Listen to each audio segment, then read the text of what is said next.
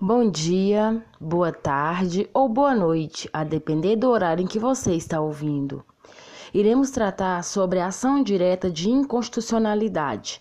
Ação direta de inconstitucionalidade, mais especificamente, ação direta de inconstitucionalidade genérica, ADI ou ADIN, é um instrumento utilizado no chamado controle direto da constitucionalidade das leis e atos normativos, exercido perante o Supremo Tribunal Federal Brasileiro.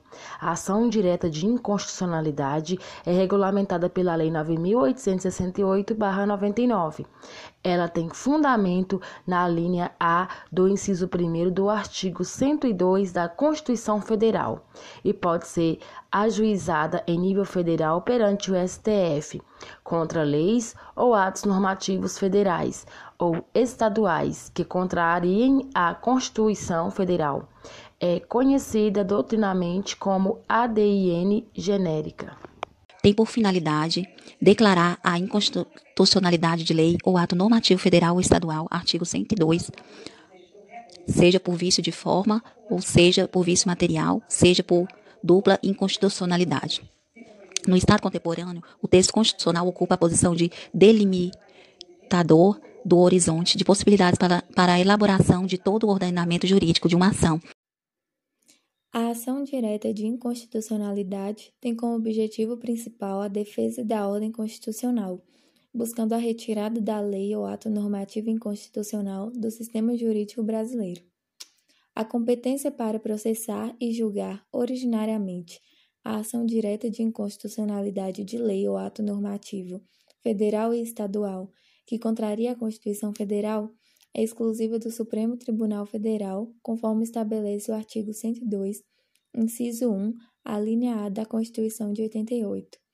O artigo 125, parágrafo 2, no entanto, dá competência aos Estados para instituírem sistema próprio de representação de inconstitucionalidade de leis e atos normativos estaduais e municipais frente à Constituição Estadual, vedando a atribuição da legitimidade para agir a apenas um órgão.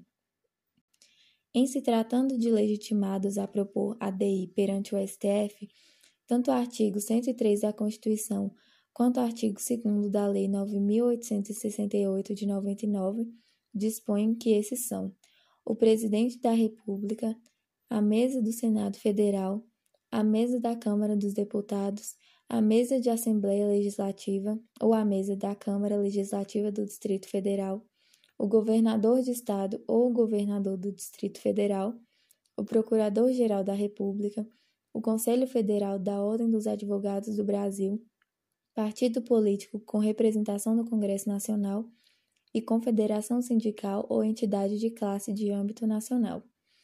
Em relação à legitimidade para propor ação direta de inconstitucionalidade de lei ou ato normativo estadual e municipal em confronto com a Constituição Estadual, deve ser estabelecida por cada Estado na sua respectiva Constituição. A declaração de inconstitucionalidade ou constitucionalidade da lei se dá pelo voto da maioria absoluta dos ministros, ou seja, no mínimo seis votos. Deve ser observado também o quórum de no mínimo oito ministros para a instalação da sessão de julgamento. Não alcançada a maioria de votos ou ausente o quórum mínimo necessário, o julgamento é suspenso para aguardar a presença dos ministros ausentes, até o número necessário para prolatar a decisão. Caso seja declarada a inconstitucionalidade, o órgão ou autoridade que expediu o ato é comunicado da decisão. Esta passa a valer a partir da publicação da data da sessão de julgamento no Diário da Justiça Eletrônico, sendo desnecessário esperar o seu trânsito em julgado, salvo casos excepcionais, que serão examinados pelo presidente do STF. Medida cautelar na ação direta de inconstitucionalidade 6.341, Distrito Federal. Relator: Ministro Marco Aurélio.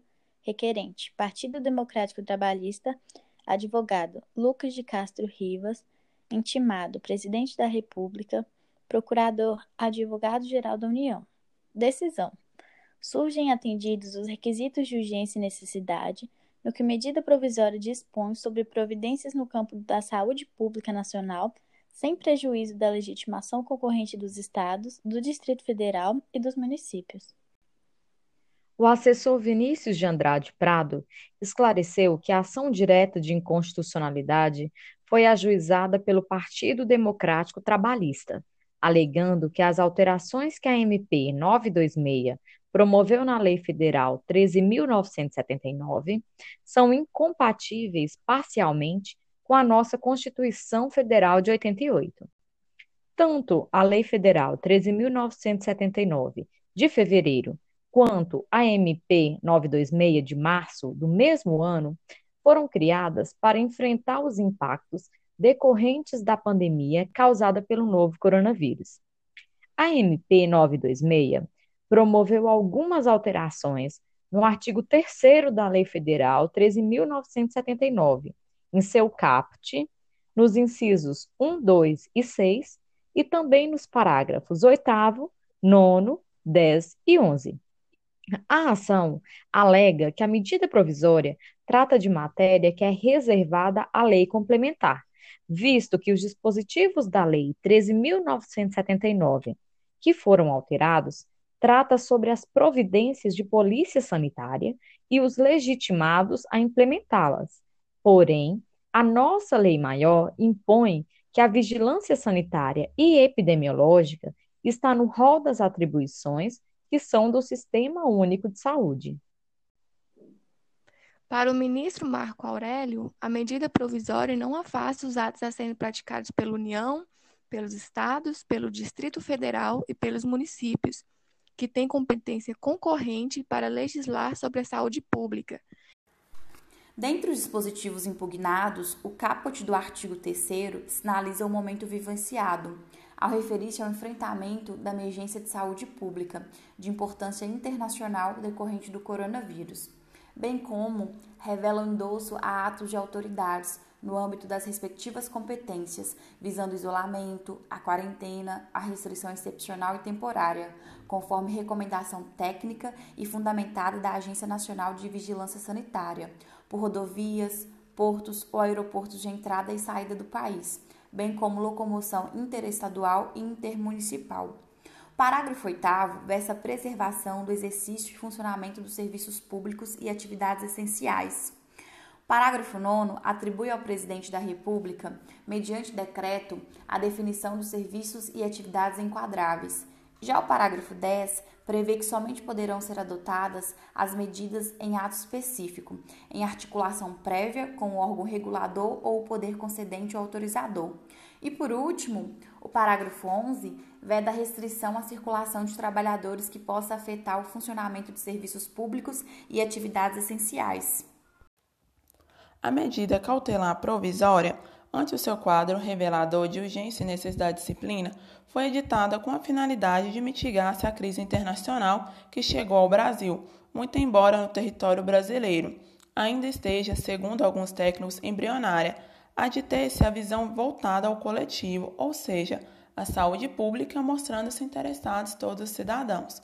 Por fim, conclui-se que o pedido requerido pelo autor da ação direta de inconstitucionalidade foi deferido em parte, a medida acauteladora e competência concorrente. Então, essa medida fica submetida para que, sem demora, ela seja suplanada à fase crítica existente e que seja designada a sessão do plenário.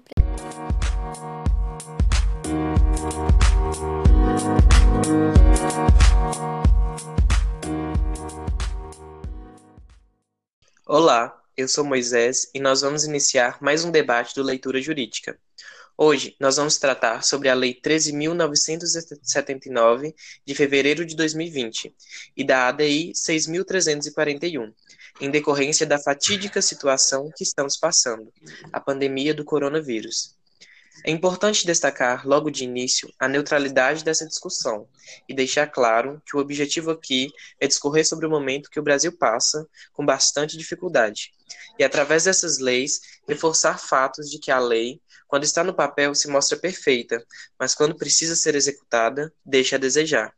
Felizmente, a nossa belíssima Constituição de 1988 não nos deixa na mão, e a ação direta de inconstitucionalidade também ajuda principalmente nesse momento que precisamos de mais união, justiça e, acima de tudo, igualdade. Meu colega Matheus vai falar sobre a ADI, sobre as leis orçamentárias. É, boa noite. É, a respeito da. Vou falar um pouco sobre a abrangência da ADI em consonante com as leis orçamentárias, certo? Então vamos lá. De maneira geral, o STF ele mantinha um entendimento é, que as leis orçamentárias ou as diretrizes orçamentárias não poderem ser objeto de controle, visto que, como se tratava de leis com efeito concreto, o ato administrativo em sentido material e leis com objeto determinado. Em primeira visão, né, o Supremo decidiu que, se houver demonstrado, abre aspas, um certo grau de abstração e generalidade, fecha aspas, da lei, seria admitido o controle em abstrato pela ADI. Depois, houve, porém, houve uma evolução é, do, do entendimento geralmente adotado pela STF, que passou a admitir o controle de, de constitucionalidade das leis orçamentárias, o que foi lecionado pela, por uma revisão de jurisprudência, certo? Abre aspas. O Supremo Tribunal Federal deve exercer sua função precípita de fiscalização da constitucionalidade das leis e dos atos normativos, quando houver um tema ou uma controvérsia constitucional sucinta em abstrato, independente do caráter geral ou específico, concreto ou abstrato de seu objeto. Possibilidade de submissão das normas orçamentárias ao controle abstrato de constitucionalidade. Essa foi uma ADI, ADI 4048, que teve como relator dela o ministro Gilmar Mendes. É, isso porque a lei orçamentária ela é um ato de efeito concreto na aparência. Já como decidir para que ela seja executada, ela dependerá da edição de outros atos, estes, sim, de efeito concreto. Olá, eu sou a Thaís e dando continuidade ao nosso debate, é, vou falar um pouquinho sobre a competência dos estados e dos municípios no combate ao coronavírus. Na ação, o PT, PDT pediu a suspensão para 926 de 2020 e, no entanto, para o ministro, a norma diante do quadro de urgência e da necessidade de disciplina foi editada a fim de mitigar a crise internacional que chegou ao Brasil. Essa parte do pedido, então, foi deferida. A distribuição de atribuições prevista na MP não contraria a Constituição Federal, pois as providências não afastaram atos a serem praticados pelos demais entes federativos no âmbito da competência comum para legislar sobre a saúde pública.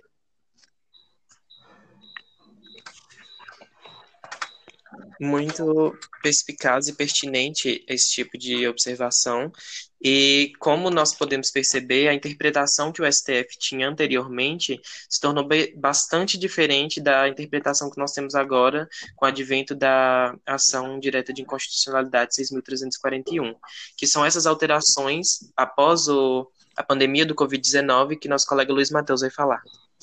Olá, meu nome é Luiz Matheus, agradeço ao colega Moisés por me passar a palavra e falarei um pouco sobre as alterações né, provenientes do Covid-19 e também dessa ADI proposta pelo Partido Democrático Trabalhista.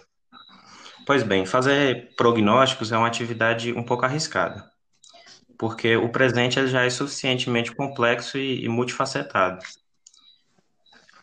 Que dirá a previsão do futuro, né? A despeito dos riscos, o esforço tem um proveito potencial importante, permitir a preparação. Se for possível antecipar uma mudança, será possível também se preparar melhor para ela. Um primeiro prognóstico que talvez seja possível fazer acerca do direito constitucional pós-Covid-19, ou mais precisamente na nova normalidade que seguirá a crise atual, é o seguinte: talvez a produção normativa de estados, Distrito Federal e municípios se torne mais relevante e seja mais respeitada pelo STF.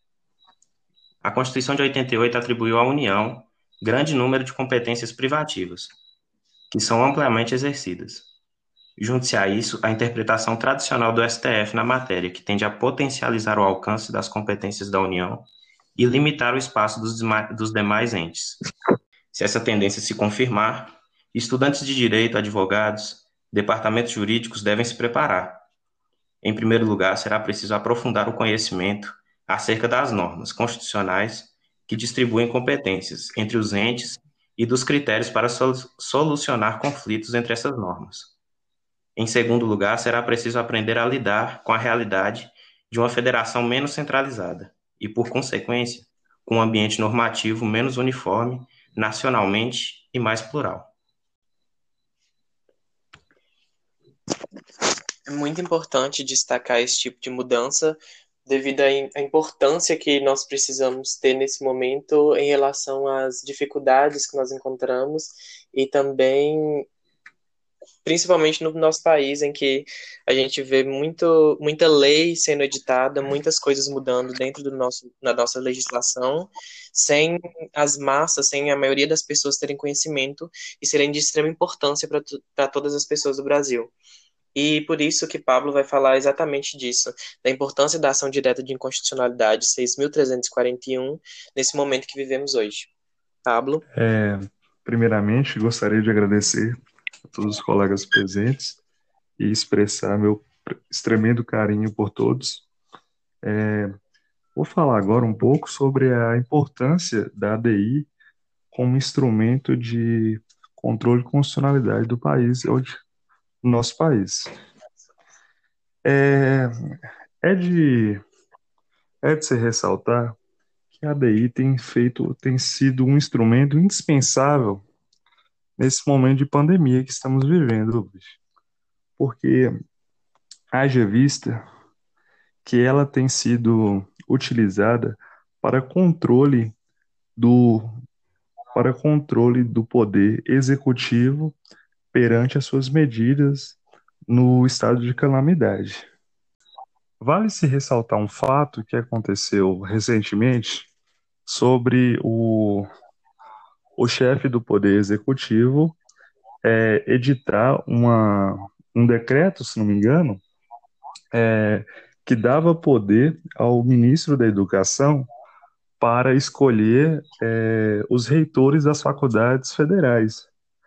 Haja vista que isso fere a autonomia universitária, isso se define como inconstitucional e, é, e poderia ser matéria de ADI, Contudo, o Poder Legislativo agiu antes e deferiu esse, é, esse decreto. Mas também há outras é, matérias, como a ADI de número 8, que fala sobre o aumento dos preços dos remédios. E eu achei muito interessante ressaltar isso, haja vista que estamos passando por um momento de pandemia. Essa daí já é um pouco antiga, mas ela fala muito é, sobre a questão do aumento dos preços dos remédios, onde foi, pre, onde foi dado uma, um parecer que concedeu o aumento de preços aos produtos farmacêuticos, pedindo, portanto, a verificação de sua compatibilidade com a Constituição Federal. Isso vai. É... Tá, Oi. Vocês acham aqui, Pablo, Luiz, vocês já, vocês, já, vocês acham que foi é, rápida, assim como diz o, o relator Marco Aurélio na ADI 6.341, que foi importante que o presidente do Executivo, o presidente do Brasil, da República, utilizou de forma correta os, todas as habilidades que ele podia utilizar, todos os, os dispositivos que ele podia utilizar? Vocês acham que foi tardio, que ele está tomando uma atitude correta em relação a a toda a situação no Brasil? Então, é, vou me apressar em falar sobre esse tema. Então, Moisés, eu acho que o poder, o chefe do poder executivo, ele de alguma maneira tomou medidas tardias contra a pandemia, no sentido de que certo. ele vai contra é, contra a OMS, né, a Organização Mundial da Saúde, sobre a questão do isolamento social. E diante disso, é, eu acho que essas falácias, essas, essas atitudes do poder executivo, é, diante desse fato, ele vai contra a Constituição, no sentido de que é, ele nega o direito da vida previsto na Constituição no artigo 5 entende? Porque coloca a vida das pessoas em xeque sem necessidade, entendeu? E de certa forma desequilibra totalmente essa justiça, Sim. né? E ele confirma, assim, des o desprezo com os direitos que foram conquistados, e não só ele, mas também vários representantes políticos que nós temos que esquecem dos dispositivos que a Constituição nos assegura e também dos direitos, principalmente, e corrompem muito esse sistema de garantias que nós conquistamos ao, ao decorrer do tempo. Sim, sim, sim. Queria, E, e queria nisso, a palavra? é, passa, posso Sim. passar a palavra pro, pro Luiz, se ele quiser dar algum Pode terminar. é, ressalva? passa a palavra. Pode concluir? Então, beleza. Sim. Bom, é, assim, Luiz, eu também é, gostaria de saber um pouquinho do seu ponto de vista nessa questão de limitação de direitos fundamentais, né? Porque hoje em dia nós temos aqui a questão do direito à vida, do direito à saúde, à economidade pública, que- é, perante a restrição da liberdade das pessoas. Sim. E assim, é, nesse momento, o Poder Executivo utiliza essa, esse direito à liberdade para colocar a vida das pessoas em xeque, entende? É, eu gostaria de saber seu ponto de vista a respeito disso. Se nesse momento a gente pode sim limitar esse direito fundamental é, em prol de garantir a vida, né, das pessoas. Sim. Então, eu acho que, que a, a decisão do ministro Marco Aurélio foi uma conquista muito grande para a gente, no sentido de, de da gente conseguir se aproximar da municipa- municipalização. Porque eu acredito que no, no- quando a gente fala de uma federação, os entes federados eles têm que ter uma certa autonomia em determinadas questões, para que a gente não, não sofra o que a gente vem sofrendo, que é uma quase que uma são ações de, de quase um déspota, né? No sentido de que a vida das pessoas estão sendo colocadas em risco sem qualquer tipo de, de empatia da parte do, do, de alguns, né? Não só dele, mas de alguns é, é, representantes do poder, né? Então a municipalização é muito interessante, mas ela também vem, apesar de ser boa, ela vem num momento estranho, porque parece que a gente está tendo que reagir às ações do presidente e não pensando nessa municipalização como uma coisa boa por si só.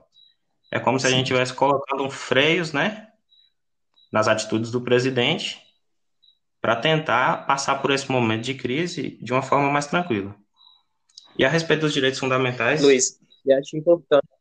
Sim. Desculpa te interromper, mas Não, já fechando aqui todo o nosso, nosso debate, é importante e é urgente deixar bem claro que qualquer divergência e crítica em relação à, à situação que está ocorrendo no Brasil é importante, porque quando nós nos vemos numa situação desse tipo, é importante que cada um de nós, individualmente, em grupo, como um país, nós tomamos, nós nos tornemos resistência quando alguma coisa nos ataca diretamente ou indiretamente, ou que ataque nossa democracia, que ataque nossos direitos, que nos fira de alguma forma, nesse caso, tanto fisicamente quanto politicamente, e é importante, é essencial que nós se, sejamos resistência. sim. E finalizando, esse foi nosso debate, e eu reitero, sem medo de soar repetitivo, a importância de nós tomarmos todos os cuidados possíveis em relação ao Covid-19 tanto politicamente, tendo conhecimento e buscando conhecimento das notícias e das leis que estão por trás de todo o processo que está cuidando, digo, cuidando de nosso país e também de nós mesmos. Eu agradeço pela atenção, agradeço pela participação de Pablo, Luiz Matheus, Thaís e Matheus Sena, e agradeço pela sua atenção por nos ouvir hoje. E nós esperamos ter te ajudado muito em melhorar sua perspectiva em relação à lei e todos os detalhes que regem nossa legislação, alguns deles que nós não temos conhecimento, como nós podemos acompanhar pelos noticiários que as notícias e as informações em relação à saúde, em relação à pandemia, estão sendo privadas de nós mesmos, que temos o direito, como diz a lei 13.979, nós temos o direito de saber de tudo isso, mas reitero sem medo de ser repetitivo. Tomem todos os cuidados possíveis, tenham conhecimento e fiquem em casa. Obrigado pela atenção.